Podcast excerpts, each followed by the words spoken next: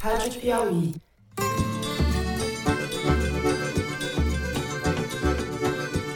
Olá, sejam muito bem-vindos ao Foro de Teresina, o podcast de política da revista Piauí. É, eu quero agradecer a presença de todos vocês, da minha esposa, acho que de uma maneira muito clara, são quase 20 anos juntos, dois filhos e uma vida inteira pautada pela ética. Eu, Fernando de Barros e Silva, na minha casa em São Paulo, tenho o prazer de conversar com os meus amigos José Roberto de Toledo, aqui pertinho. Opa, Toledo. Opa, Fernando. Opa, Thaís. No dia de hoje, a oposição protocola o requerimento para instalação da Comissão Parlamentar de Inquérito. E Thaís Bilenque. Salve, salve, Fernando. E a PEC pode ser um instrumento. O que, que a gente quer? Que na ponta chegue o benefício. Não adianta dar 30 bilhões e os estados insensíveis à população não zerarem. Bom, vamos, sem mais delongas, aos assuntos da semana. Denúncias de mulheres vítimas de assédio moral e, sobretudo, de assédio sexual resultaram na queda de Pedro Guimarães da presidência da Caixa Econômica Federal. Os primeiros relatos de funcionários do Banco Estatal que vieram à tona são bastante detalhados e caracterizam o comportamento abjeto, além de criminoso, por parte desse senhor, coincidentemente um dos burocratas do governo mais ligados a Jair Bolsonaro. Guimarães pediu demissão na última quarta, quando investigação em curso do Ministério Público vazou. Mas há evidências de que tanto Bolsonaro quanto Paulo Guedes já conheciam os abusos do subordinado querido e fizeram o possível para acobertá-lo. Daniela Marques, braço direito de Guedes no Ministério da Economia, assumiu a presidência do banco. No primeiro bloco, nós vamos comentar esse caso e falar também do mais recente relatório do Anuário de Segurança Pública. Em 2021, 66 mil mulheres foram estupradas, o que significa mais de sete estupros a cada hora. De cada 10 mulheres estupradas, seis delas têm até 13 anos. Sim, mais de 60% dos casos de estupros foram cometidos contra crianças ou pré-adolescentes. Como este é um crime particularmente subnotificado, a tragédia do mundo real brasileiro é provavelmente muito maior. No segundo bloco, voltamos ao esquema de corrupção no Ministério da Educação, que levou à prisão na semana passada do ex-ministro Milton Ribeiro. Numa conversa telefônica interceptada pela polícia entre ele e sua filha, o pastor diz ter sido avisado por Bolsonaro que deveria ser alvo de um mandado de busca e apreensão pela Polícia Federal. O senador Randolfo Rodrigues protocolou nesta terça-feira o pedido de abertura da CPI para investigar as denúncias de corrupção e tráfico de influência no MEC. O requerimento conta com assinaturas suficientes, mas o presidente do Senado, Rodrigo Pacheco, adiou para a semana que vem a decisão de instaurar ou não a comissão de inquérito. No terceiro bloco, eleições. A Comissão de Orçamento do Congresso aprovou nesta quarta-feira o mecanismo que muda as regras para tornar obrigatória a liberação das emendas do relator, o famigerado orçamento secreto, o que, se aprovado, engessaria o raio de manobra do executivo em 2023. O Centrão é que articula essa mudança, já de olho no cenário de Lula como presidente. Ao mesmo tempo, está para ser votada no Senado a proposta de emenda constitucional que destina uma série de benefícios a setores castigados pela crise econômica e que são caros ao projeto de Bolsonaro de ainda tentar salvar a sua reeleição. O pacote inclui a ampliação do Auxílio Brasil de 400 para 600 reais, um voucher para caminhoneiros no valor de mil reais, ampliação do Auxílio Gás e compensação aos estados para atender a gratuidade, já prevista em lei, de transporte público para os idosos. O impacto fiscal dessas medidas vai beirar os 40 bilhões. E existem também as restrições da legislação eleitoral que estão sendo contornadas na base da gambiarra. Tudo, aliás, é uma grande gambiarra neste governo. É isso, vem com a gente.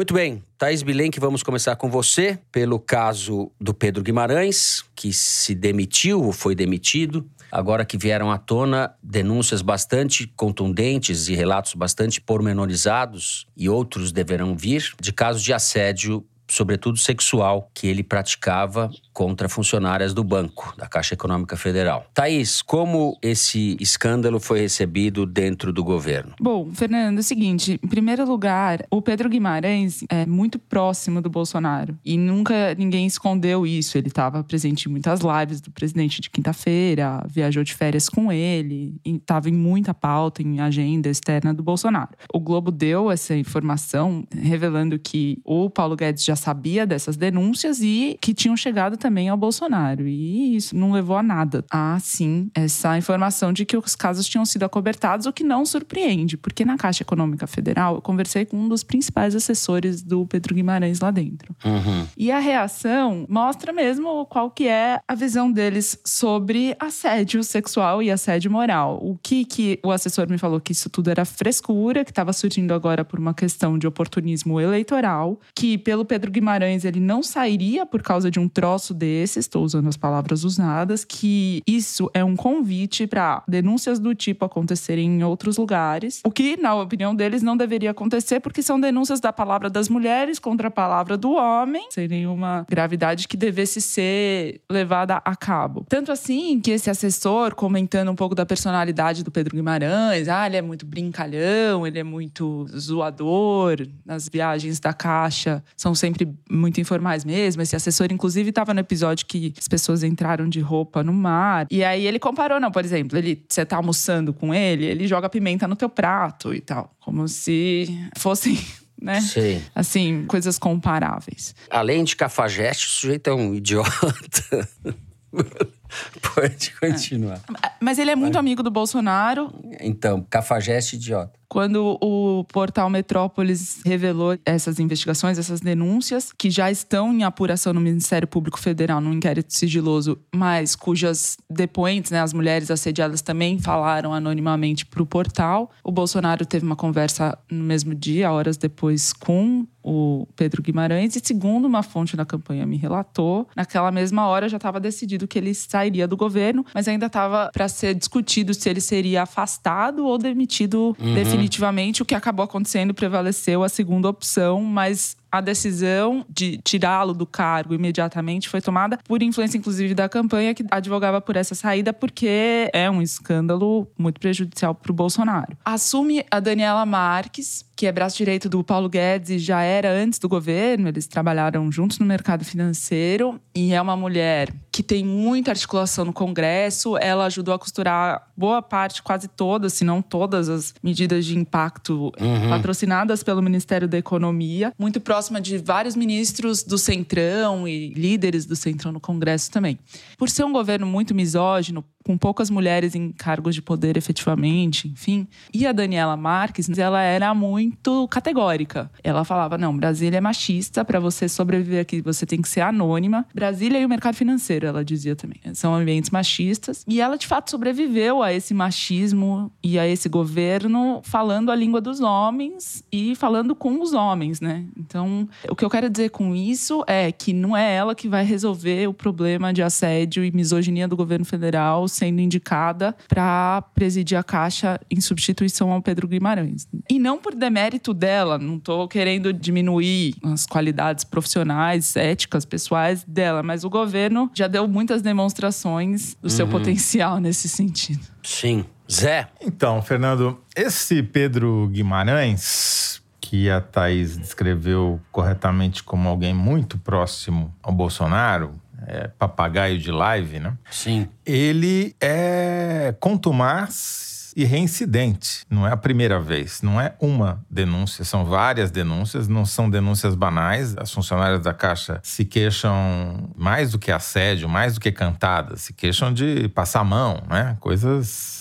violências físicas. É, Mas coisas bem nesta pesadas. quinta-feira surgiu ainda um retrato mais redondo e revelador desse Pedro Guimarães pelo jornalista Rodrigo Rangel, que obteve áudios de reuniões de diretoria que esse Pedro Guimarães comandou, nos quais ele se dirige aos subordinados com expressões chamando um vice-presidente de pau mole, mandando todos eles tomarem no cu, vão se fuder. Assim, um cara educado, né? Ou seja, é um assediador contumaz. A história da pimenta, não só ele joga pimenta no prato dos subordinados, como manda eles comerem a comida até o fim. Ou seja, é sadismo, não é brincadeira. E é um cara que todos vão lembrar de um boato que correu em Brasília em 2019, de que haviam filmado o presidente de um banco estatal dentro do carro, se agarrando com alguém. Na época não veio à tona o nome do presidente nem do banco, mas agora a gente tem uma boa ideia de quem seja, né?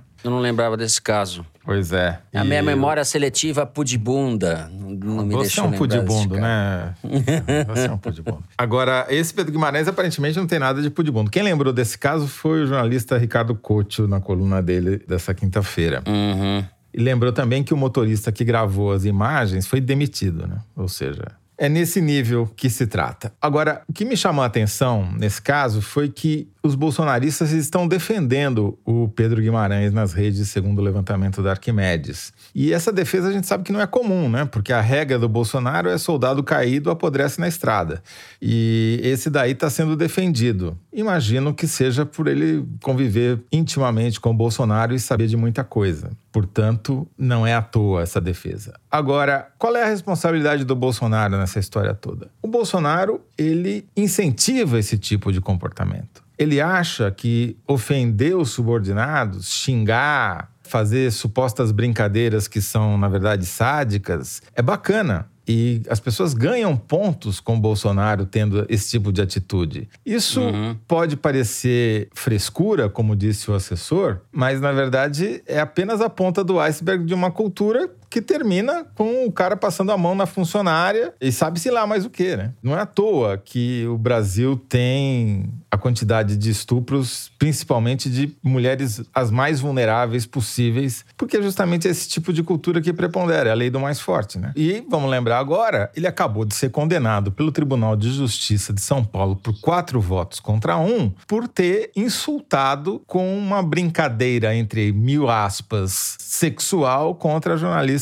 Patrícia Campos Melo. É. Vai ter que pagar uma indenização, né? Ele falou que ela queria dar o furo. É, eu ia mencionar esse caso, porque esse foi um julgamento realmente muito importante. Ele fez uma insinuação na frente de várias pessoas que riram, aquela claque que ele tem ali na porta do Palácio da Alvorada. E esse julgamento a favor da nossa colega amiga Patrícia Campos Melo, eu reputo como um marco. A lembrar ainda no caso desse infeliz Pedro Guimarães, no dia em que ele saiu, na quarta-feira, ele fez ali um ato público não sei se dentro do Planalto, onde foi, ao qual ele levou a mulher, que ele chama de esposa, e falou do casamento dele, né? Falou da presença da esposa, o que acrescenta uma camada de indignidade, de hipocrisia a essa figura prototípica, assim, do pior machismo cafajeste brasileiro. O sujeito vai lá, leva a mulher, usa a mulher, que se submete a esse tipo de coisa. Talvez ela acredite no blá blá blá dele, mas isso realmente configura aspecto cênico ou a saída dele. Para mim é um elemento que torna tudo um pouco mais abjeto. Além de tudo, é um covarde. Agora, talvez seja bom para o Bolsonaro essa troca de comando na Caixa, porque a Caixa é absolutamente fundamental para implementar a PEC do fim do mundo, sobre a qual a gente vai falar no terceiro bloco, que é a última chance eleitoral dele. E como esse cara, esse Pedro Guimarães, é o caquistocrata por excelência, ter uma mulher competente como essa auxiliar do Paulo Guedes vai ser muito importante para o governo conseguir tirar do papel esse plano de distribuir bondades na reta final da eleição. né? Bom, vamos falar um pouco do Anuário de Segurança Pública, Thaís. Eu mencionei alguns números sobre estupros no Brasil e o assunto veio à tona porque houve recentemente o caso da menina de 11 anos que foi estuprada e que estava sendo impedida ou foi induzida pela juíza a não realizar o aborto. Houve também o caso de uma atriz que foi estuprada, que veio à tona recentemente. Agora, os números, mesmo para nós que já sabemos extensão da gravidade do problema, são estarrecedores, né? Jogam o Brasil num lugar assim realmente difícil de digerir. Eu estava conversando com uma pessoa próxima da campanha e vou falar sobre isso no terceiro bloco, nós vamos falar, mas tem uma fala dela que eu vou trazer para cá pra agora, que ele falou o seguinte sobre as mulheres rejeitarem o Bolsonaro e tal, e que nas periferias das grandes cidades, isso tá ficando claro nas pesquisas qualitativas, e daí eu perguntei sobre esse eleitorado, então ele falou: "Bom, uma coisa é certa, a mulher evangélica de baixa renda não vai defender o aborto". Quer dizer, falando, se a gente não conseguir pegá-la pelo bolso, vamos tentar fisgá-la pela pauta moral, a pauta de costumes. E o governo, não à toa, lançou uma cartilha sobre o aborto no começo do mês, dizendo categoricamente que todo aborto é crime. E aí fez uma audiência pública na terça agora para debater esse assunto. Uma audiência que foi contestada por entidades que acompanham o assunto por não terem sido convidadas, ou pelo menos não com antecedência necessária. De fato, o Ministério da Saúde estava todo gradeado, dificultando o acesso de jornalistas e do público, é uma audiência pública peronomútil. E, nessa ocasião, o secretário de Atenção Primária da pasta, que é o Rafael Câmara, demonstrou sua ignorância sobre o tema, como você estava dizendo, ao dizer que qualquer vítima de estupro, aí diz ele, aspas, a gente sabe que tem situação de crianças e pessoas com problemas de retardo mental e tudo mais, mas na maior parte das situações é imprescindível que a vítima procure uma unidade de saúde e tome o contraceptivo de emergência. Querendo dizer que dá para abortar com a pílula do dia seguinte e não precisa depois fazer um aborto e tal. Só que o Anuário de Segurança Pública, que o Fórum Brasileiro atualizou a sua última edição no mesmo dia da audiência pública, na terça-feira, uhum. mostra que 61% dos estupros acontecem com bebês e crianças de até 13 anos, como você mencionou. Isso dos casos que são contabilizados, porque estupro de um bebê é muito difícil de você notificar Exato. por motivos óbvios. Então, ele já parte dessa premissa equivocada e aponta para muitos outros problemas, porque o que o anuário destaca, e com razão, na minha opinião, é que para você chegar em estupro e feminicídio, que são esses crimes bárbaros e que são alarmantes no Brasil, de muita violência, você tem etapas anteriores de violência psicológica violência simbólica, que são também muito subnotificados uhum. e que prenunciam prováveis crimes de maior gravidade depois.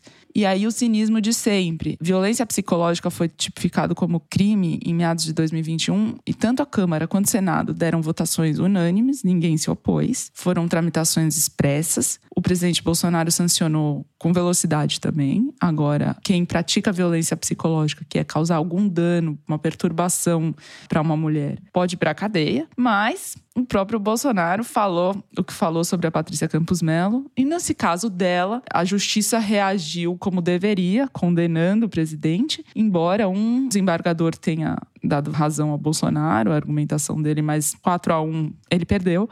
E nem sempre o sistema, tanto de justiça, policial, enfim, tem as respostas adequadas para essas agressões. Eu conversei com a Juliana Martins, pesquisadora do Fórum Brasileiro de Segurança Pública, psicóloga, que estuda polícia militar há muito tempo, e ela observou um aspecto relevantíssimo na resposta das polícias à violência de gênero, que é o seguinte: a grande parte das PMs nos estados avalia a produtividade do policial e dá suas promoções baseado nisso, com dados como número de prisão em flagrante, de arma apreendida, de droga apreendida. Então, para um policial é muito frustrante ter que ficar atendendo a chamado 190 de mulheres que muitas vezes chamam na emergência porque se veem numa situação complicada dentro de casa e na hora H não tem coragem de fazer uma denúncia formal, recuam, não querem que o pai do filho seja preso ou temem pela pela sua própria segurança ao irem para cima dele e tal. Então, para o policial militar, não tem uma cultura, um esclarecimento, uma formação adequada para atender esse tipo de situação que em alguns estados já se tornou, segundo ela,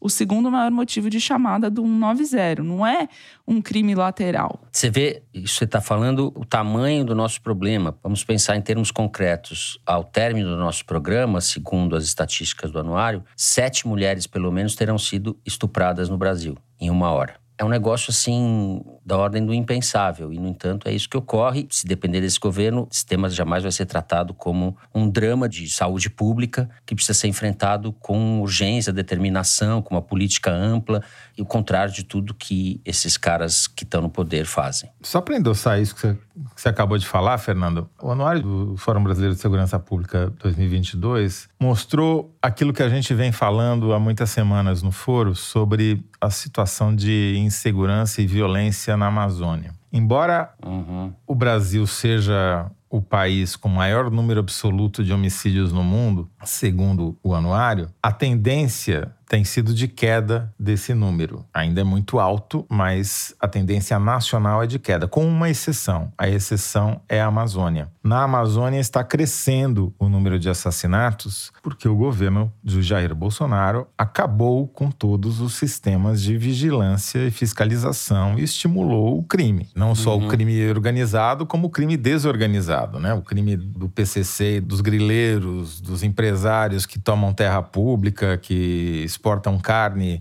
de área desmatada, que vendem madeira com valorização de cocaína em Nova York, mas também os crimes dos pelados da vida lá que mataram o Dom e o Bruno. Então, quando se pergunta, mas o que, que o Bolsonaro tem a ver com isso? Ele tem tudo a ver com isso, absolutamente tudo a ver com isso. Ele está na raiz do problema, ele é o problema. Ele é o cara que estimula esse tipo de comportamento, seja dentro da diretoria da Caixa Econômica Federal, seja nos confins da Amazônia. Então, esse discurso, essa atitude, essa conivência, ela custa muito caro e custa muito caro a pessoas. Hum. Com dores que só elas são capazes de dizer com profunda são. Né? Exato.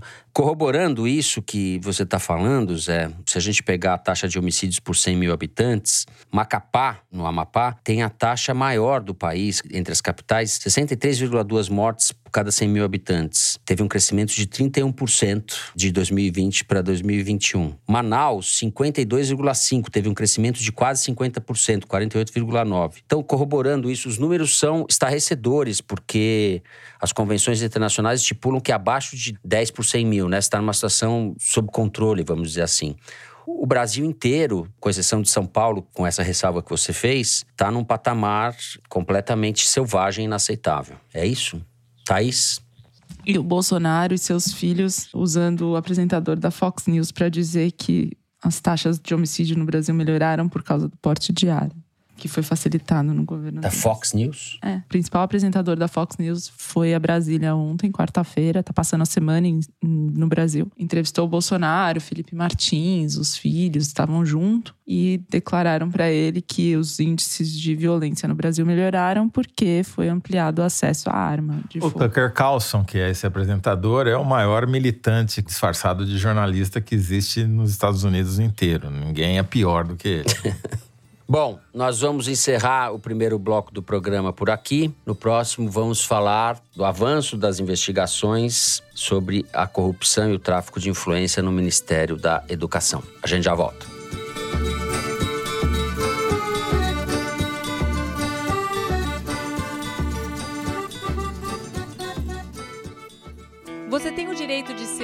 Você é? E no futebol, todo mundo tem esse direito? No podcast Nos Armários dos Vestiários, você acompanha uma investigação profunda sobre a homofobia e o machismo no futebol brasileiro. Vamos ouvir histórias de jogadores, ex-jogadores, comentaristas, árbitros, entre muitos outros, num importante panorama sobre o tema, das consequências dentro e fora de campo. Tem episódio novo toda sexta-feira no GE, Globoplay e outras plataformas de áudio.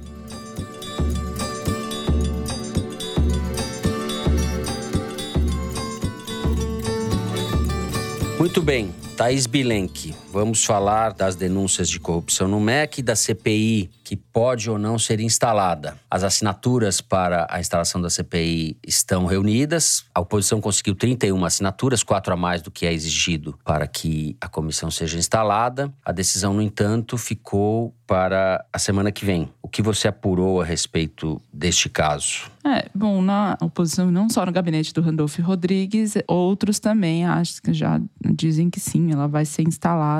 A leitura deve acontecer na terça-feira, segundo o Pacheco sinalizou está em discussão é se vai perdurar 90 dias, como diz o requerimento, ou 60 dias, como disse o Randolph. As eleições acontecerão daqui a 100 dias, então vai ser um palco da campanha eleitoral. Conta a favor desta expectativa da oposição de que a CPI seja assim instalada a bateção de cabeça da base aliada, da base governista, que, como na CPI da Covid, de novo tem demonstrado suas atrapalhadas. Primeiro, o senador Carlos Portinho, que é líder do governo, pediu para o Pacheco atender a ordem cronológica de instalação do CPI, citando outras três que já tinham sido protocoladas com as assinaturas necessárias. E nesse mesmo documento em que ele fez isso, embora este critério cronológico não esteja em regimento, portanto não tem obrigatoriedade para o Pacheco cumpri-lo, nesse mesmo documento não escapou aos senadores menção que ele faz a uma decisão do ministro Luiz Roberto Barroso do Supremo, dizendo que não cabe omissão ou análise de conveniência política do Pacheco, do presidente do Senado, para instalar ou não uma CPI. Só que esse argumento do governo, na verdade, acelera a instalação da própria CPI do MEC, porque se já tem assinatura, todos os uhum, critérios já foram cumpridos, uhum. ele precisa assinar. E além disso, essas outras CPIs que estariam na fila, uma do próprio Portinho, que corre o risco de ser incluída na CPI do MEC, falando de obras inacabadas no Ministério da Educação de 2006 a 2018, não tem objeto delimitado, então é difícil que logre êxito. E as outras duas que estão na fila são ruins para o próprio governo, como, por exemplo, a do Girão, Eduardo Girão, que pede para investigar crime organizado no Brasil, ou a de um senador chamado Plínio Valério, que pede para investigar as ONGs na Amazônia. Sendo que crime na Amazônia, problemas na Amazônia, depois do Dom e do Bruno, é tudo que o governo não quer ver na mídia de novo. O Randolph, que já está querendo ser o relator da CPI e pediu para o Renan retomar o mandato para ele ser o presidente, repetir a dobradinha da CPI da Covid Covid e tal. Qual é o único instrumento que a base do governo tem é o orçamento secreto. O Globo fez uma matéria calculando quanto que o governo liberou depois da prisão do Milton Ribeiro para tentar evitar essa CPI e tentar ter apoio no Congresso. A prisão aconteceu no dia 22 de junho, no dia 23 o governo empenhou, ou seja, reservou 1,7 bilhão de emendas secretas e no dia 24 mais 1 bilhão e meio. Eu estava olhando essas emendas no site da Transparência e o Pacheco, que é quem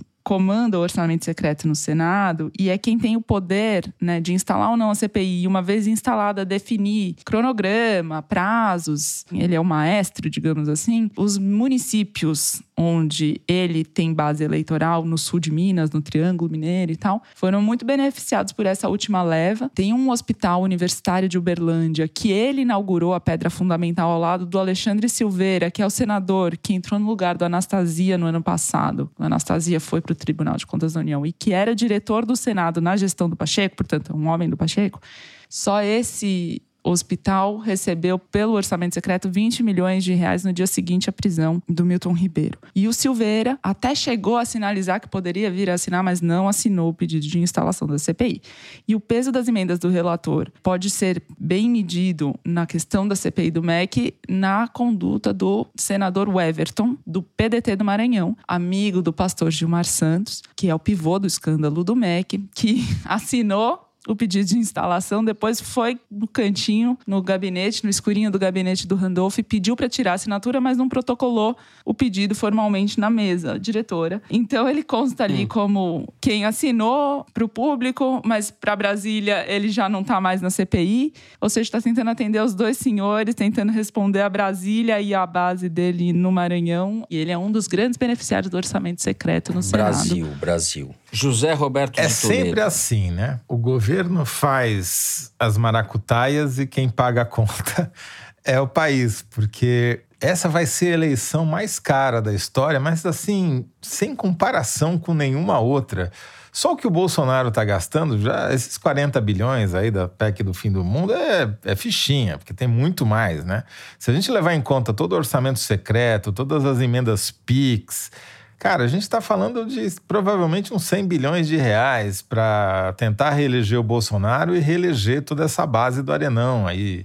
E é uma contradição inacreditável, né? Porque quanto mais escândalos aparecem, né? Quando o ministro, ex-ministro é preso, fica mais cara a fatura, porque o governo tem que liberar mais grana para manter a base chantageada, quer dizer, ceder a chantagem da base do Arenão e manter-se no cargo sem correr riscos. Então, a gente está num mundo que tá pior vai piorar, não tem como não piorar, porque essa fatura vai chegar, não vai chegar talvez antes da eleição, pelo menos o Bolsonaro está trabalhando para isso, mas ela vai chegar e tem a pena de nós, viu? Porque não vai ser barato não a fatura disso.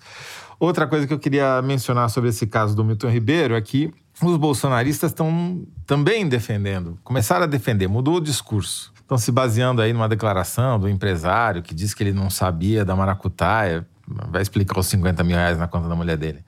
Mas o ponto é que os bolsonaristas não podem abrir mão do eleitorado evangélico. Sem o eleitorado evangélico, Bolsonaro não tem absolutamente nenhuma chance.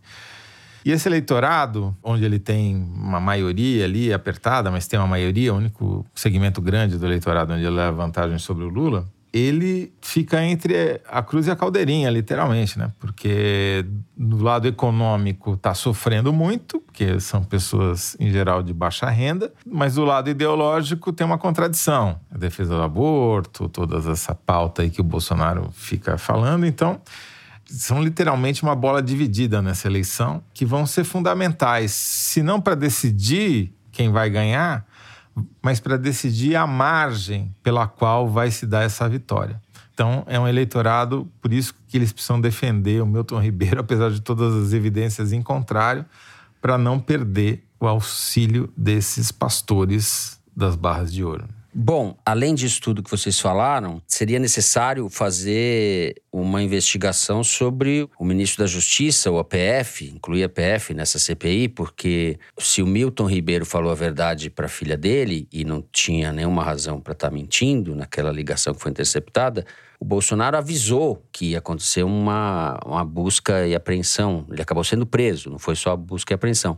Ou seja, a gente tem vazamento de informação sigilosa e o presidente defendendo o seu ex-subordinado, no caso, da PF, da investigação, atrapalhando a investigação, boicotando, sabotando a investigação do próprio governo.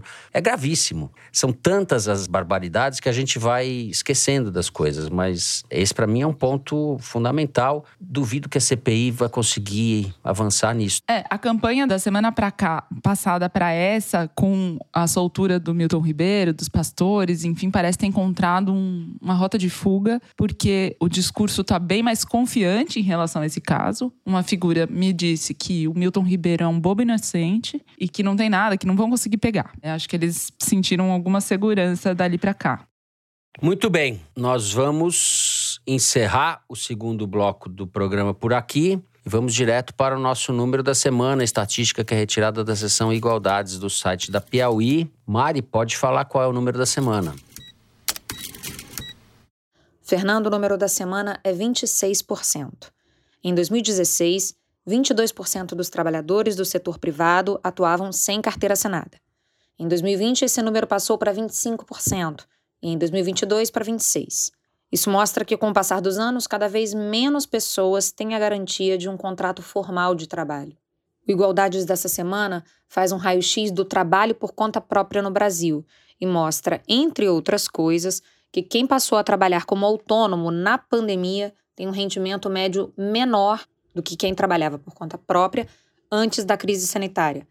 Quem começou como autônomo na pandemia ganha um pouco mais da metade, 69% do que quem era autônomo antes da pandemia.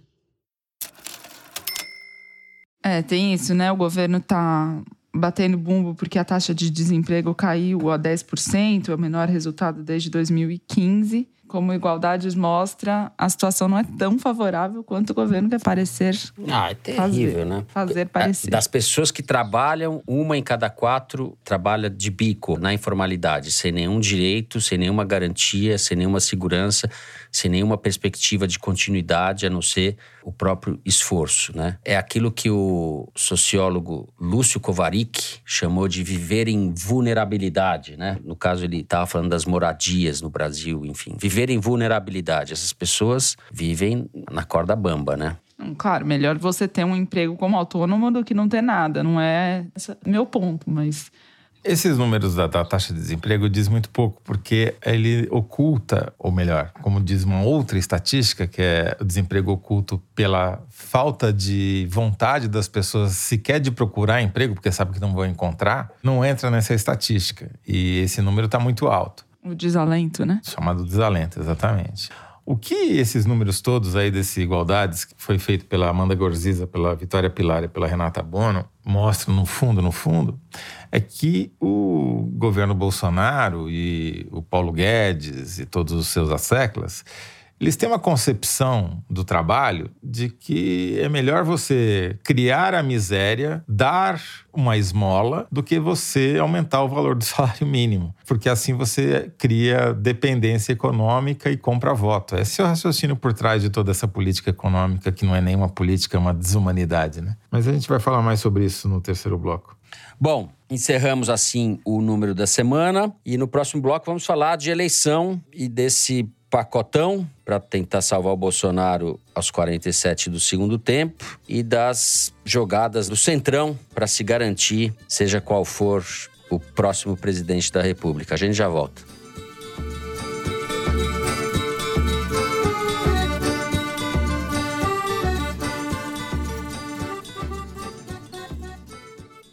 Se os rótulos dos produtos ultraprocessados alertassem você sobre a quantidade excessiva de açúcar, gordura e sódio? O macarrão instantâneo, por exemplo, tem gordura em excesso, o biscoito água e sal, muito sódio, e o iogurte, excesso de açúcar. Quando a informação está clara, a gente pode ler e saber a verdade. A boa notícia é que a partir de outubro deste ano, os produtos receberão uma nova rotulagem. E com informações adequadas, você poderá tomar decisões mais conscientes. Acesse deolhonosrótulos.org.br e entenda o rótulo.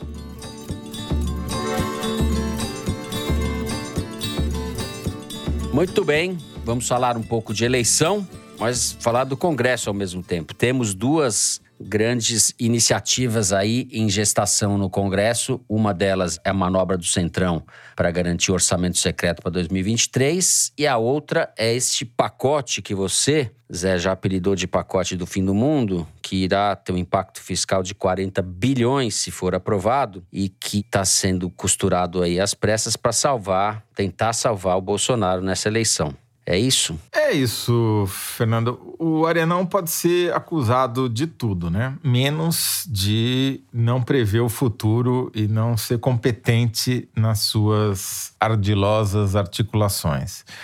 Então, eles estão se garantindo de duas maneiras. Se o Lula ganhar, eles vão oficializar as emendas de relator, aí a brincadeira aí de quase 20 bilhões de reais por ano, que terão que ser executadas independentemente da vontade do Poder Executivo, ou seja, do próximo presidente. Não importa quem se eleja, vai ter que executar as emendas do relator, junto com as emendas do orçamento secreto, junto com as emendas PIX, ou seja, o seu e o meu e o nosso não são mais meu, nem seu, nem nosso. É deles, né? Agora, a primeira opção do Arenão continua sendo o Bolsonaro.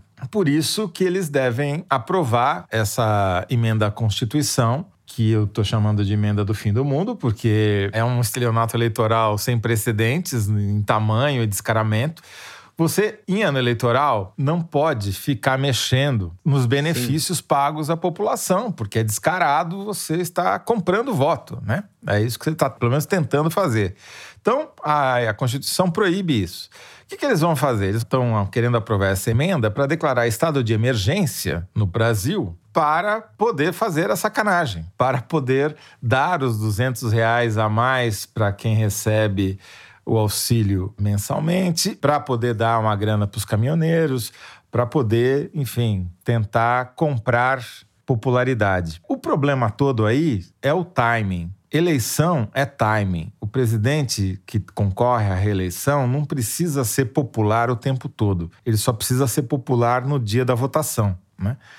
Então, é óbvio que essa emenda vai causar um desequilíbrio macroeconômico sem precedentes, porque vai explodir a inflação, vai diminuir o investimento, vai disparar o dólar vai causar um desastre de proporções bolsonarescas. Porém, se isso acontecer apenas depois da votação, por Bolsonaro dane-se, né? Ou como diria Pedro Guimarães, fodam-se vocês.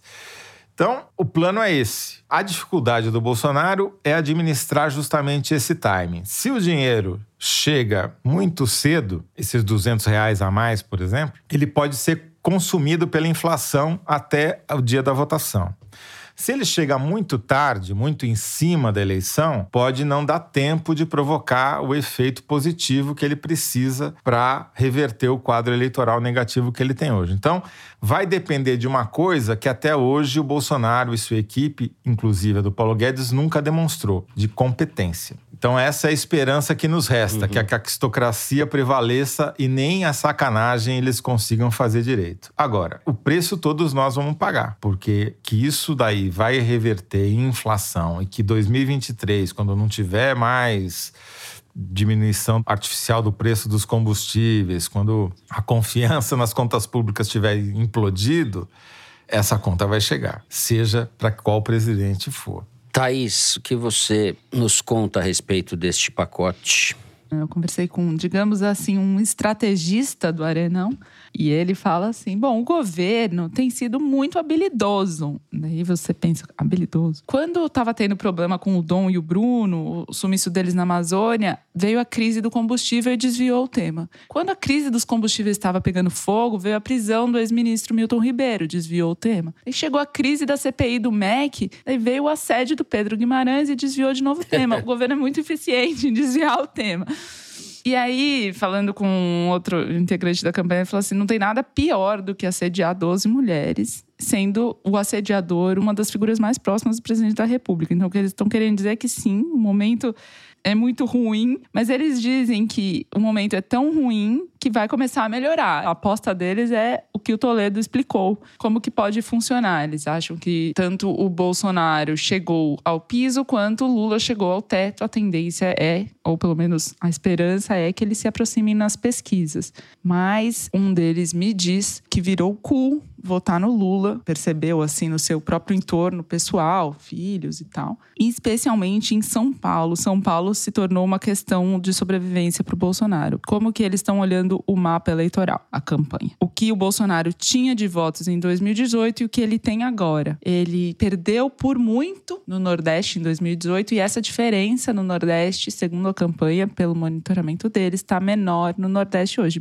Porém, tem uma sangria no Sudeste de 10 milhões de votos e é ali, é nessa região que a eleição vai ser decidida. São Paulo capital na avaliação do bolsonarismo, do centrão, da campanha do Bolsonaro. São Paulo capital é um lugar muito difícil, Minas é decisivo e a gente tem essa expectativa de o Márcio França agora deixar sua pré-candidatura ao governo para disputar o Senado. Verdade seja dita, tinha gente falando isso muito tempo atrás. Eu? que o Márcio França estava esperando só, por exemplo.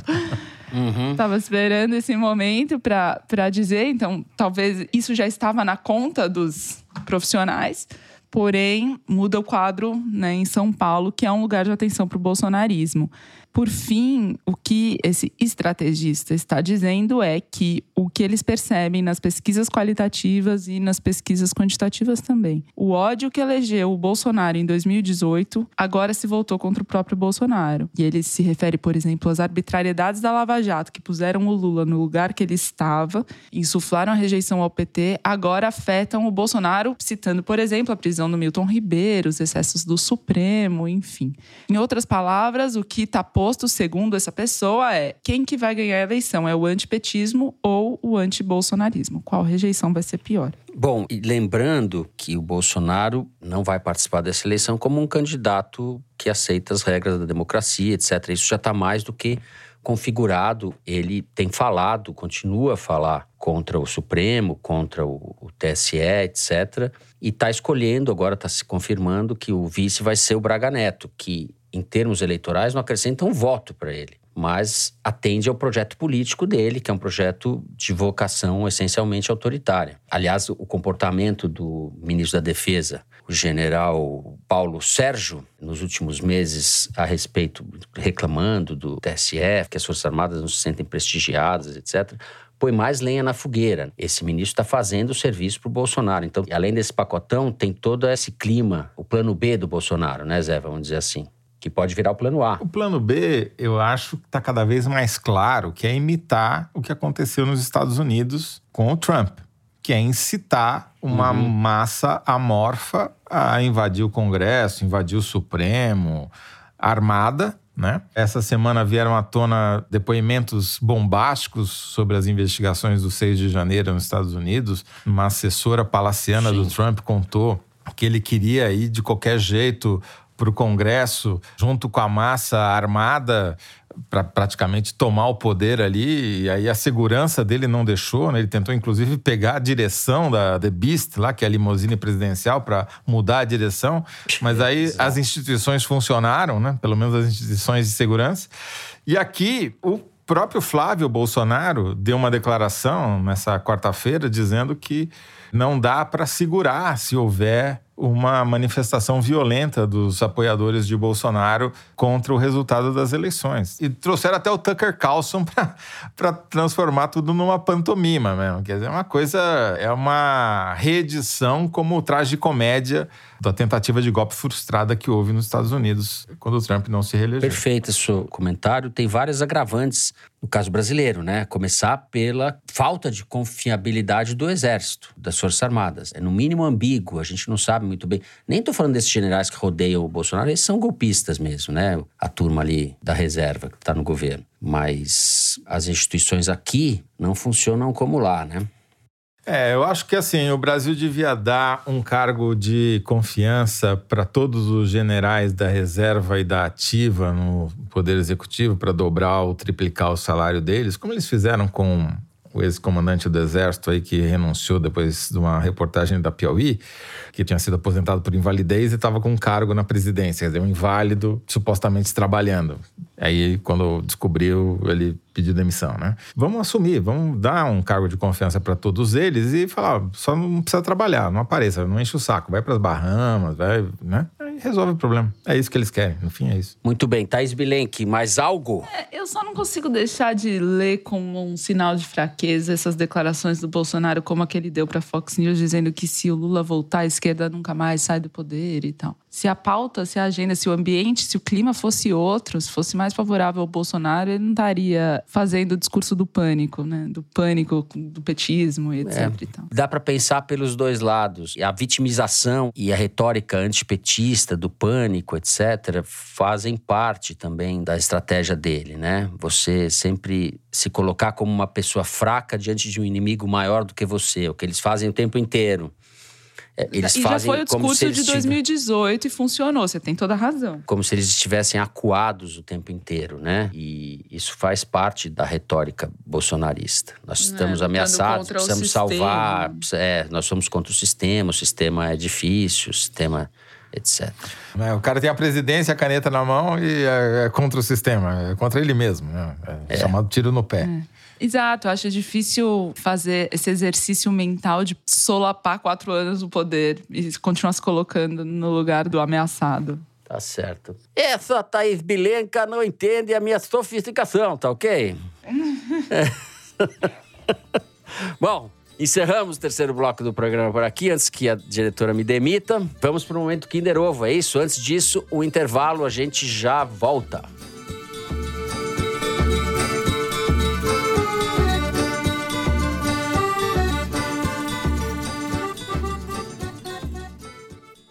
A MUBI apresenta o documentário francês Oui, da diretora Alice Diop. Numa linha de trem metropolitano que corta Paris de norte a sul, somos apresentados a seis personagens, cujas histórias estão conectadas pelos trilhos. A diretora é filha de imigrantes senegaleses e o sobrenome revela o parentesco com os igualmente talentosos cineastas Djibril Diop Mambetsi e Mathieu Diop. Seus filmes retratam a vida nas banlieues, os subúrbios franceses, e você consegue assistir a todos eles na MUBI a partir de julho. Experimente 30 dias de MUBI grátis. Visite mubi.com/foro.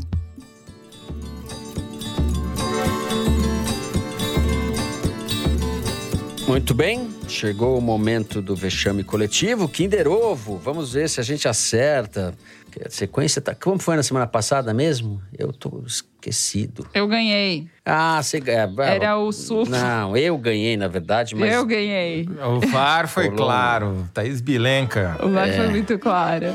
Ele só fala isso pra dar uma. Esse VAR não vale nada. Uma animada. É. Exato. Vamos ver.